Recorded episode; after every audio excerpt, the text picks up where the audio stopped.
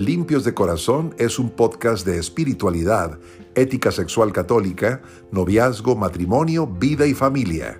Bienvenido a este episodio. Hace unos días hice una pequeña encuesta en mi cuenta de Twitter en donde preguntaba cuál es el mayor problema que tiene la Iglesia Católica. La inmensa mayoría respondió que no son los abusos sexuales ni el sínodo de Alemania, sino que es la crisis de fe que se vive a nivel mundial. El Papa Benedicto XVI señalaba que, en efecto, la crisis que tenemos en nuestra civilización es una crisis de fe. La pérdida del sentido de Dios ha socavado los cimientos de toda civilización humana y abre las puertas a la barbarie totalitaria, decía el Papa. La tentación de la duda acecha hoy a los cristianos. Nos podemos preguntar, ¿en qué ha quedado la promesa de la venida del Señor? Vemos que el mundo va de mal en peor y que muchos dicen que no necesitan a Dios para ser felices. La bestia se ensaña contra los santos y amenaza derribarlos de su fe. En este contexto no es fácil ser un cristiano coherente en el mundo. Profesar la fe en Cristo vivo es ir contracorriente con el riesgo de ser señalado, ridiculizado o discriminado. Y mientras que nosotros proclamamos que Cristo murió y resucitó, el diablo grita que todo fue una mentira. ¿Cómo la Pascua puede revitalizar y afianzar nuestra fe católica? El padre, bueno, hoy cardenal, Raniero Canta la Mesa, en sus meditaciones del Viernes Santo cita un texto del libro del Apocalipsis que fue como una gran inyección de fe para los cristianos del primer siglo y también lo es para los cristianos del siglo XXI. Es un texto que escribió San Juan, el evangelista, como comentario a la pasión de Cristo. Recordemos que San Juan sufrió la persecución y el destierro en, la isla de Patmos, y ahí tuvo una revelación que es una poderosa luz para nosotros. Leo el texto. Es Apocalipsis 5 del 1 al 6. Después vi en la mano derecha de aquel que estaba sentado en el trono, un libro escrito por dentro y por fuera, y sellado con siete sellos. Y vi a un ángel poderoso que proclamaba en alta voz, ¿quién es digno de abrir el libro y de romper sus sellos? Pero nadie, ni en el cielo, ni en la tierra, ni debajo de ella, era capaz de abrir el libro ni leerlo. Y yo me puse a llorar, porque nadie era digno de abrir el libro ni de leerlo. Pero uno de los ancianos me dijo, no llores ha triunfado el león de la tribu de Judá, el retoño de David, y él abrirá el libro y sus siete sellos. Entonces vi un cordero que parecía haber sido inmolado. Estaba de pie en el trono. Ha triunfado, dice el texto que he leído, ha vencido el león de la tribu de Judá. Este es el grito de la iglesia a través de todos los siglos. Con ese apelativo, león de la tribu de Judá, Jacob en el libro del Génesis, al bendecir a su hijo Judá, hablaba del Mesías. San Juan estaba diciendo que el acontecimiento había llegado después de muchos siglos de espera. Ya no era posible dar marcha atrás.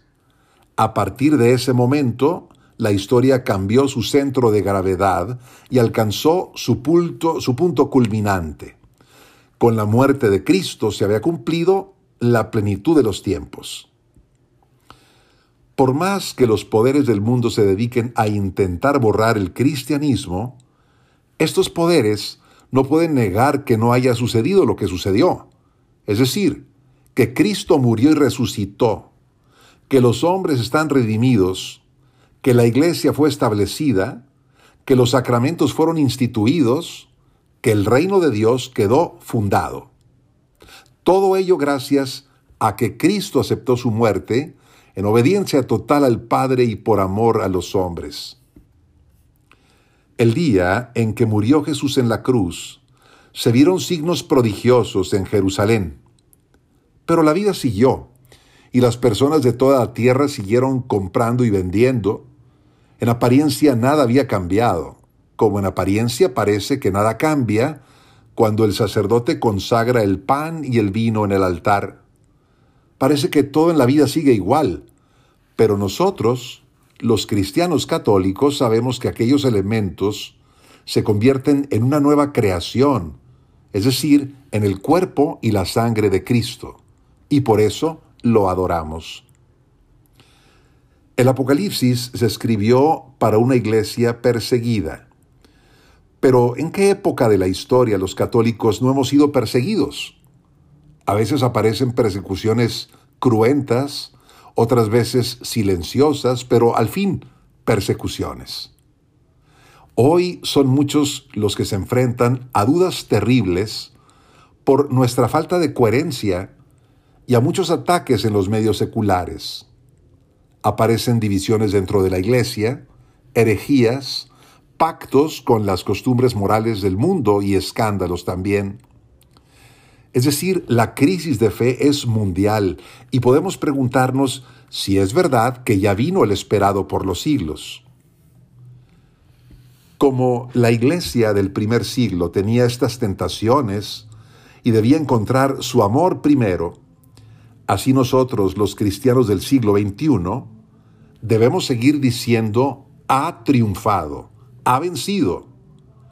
Esta es una visión que los cristianos tenemos del mundo y que los hombres que no tienen fe, por más eruditos que sean, ni siquiera sospechan de su existencia.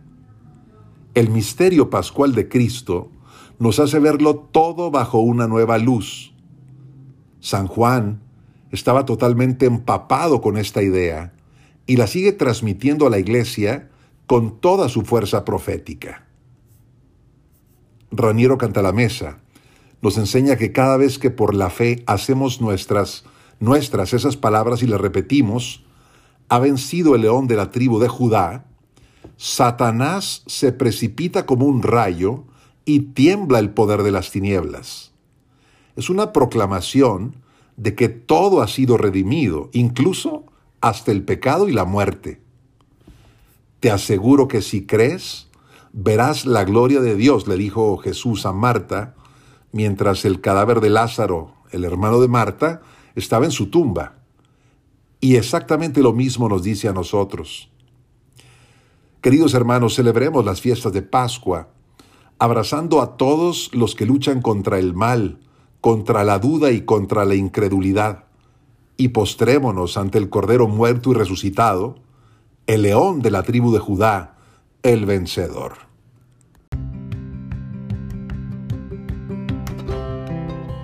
Gracias por seguir este episodio de Limpios de Corazón. Soy el Padre Eduardo Jayen Cuarón y te deseo que tengas luz, paz, bendición y alegría.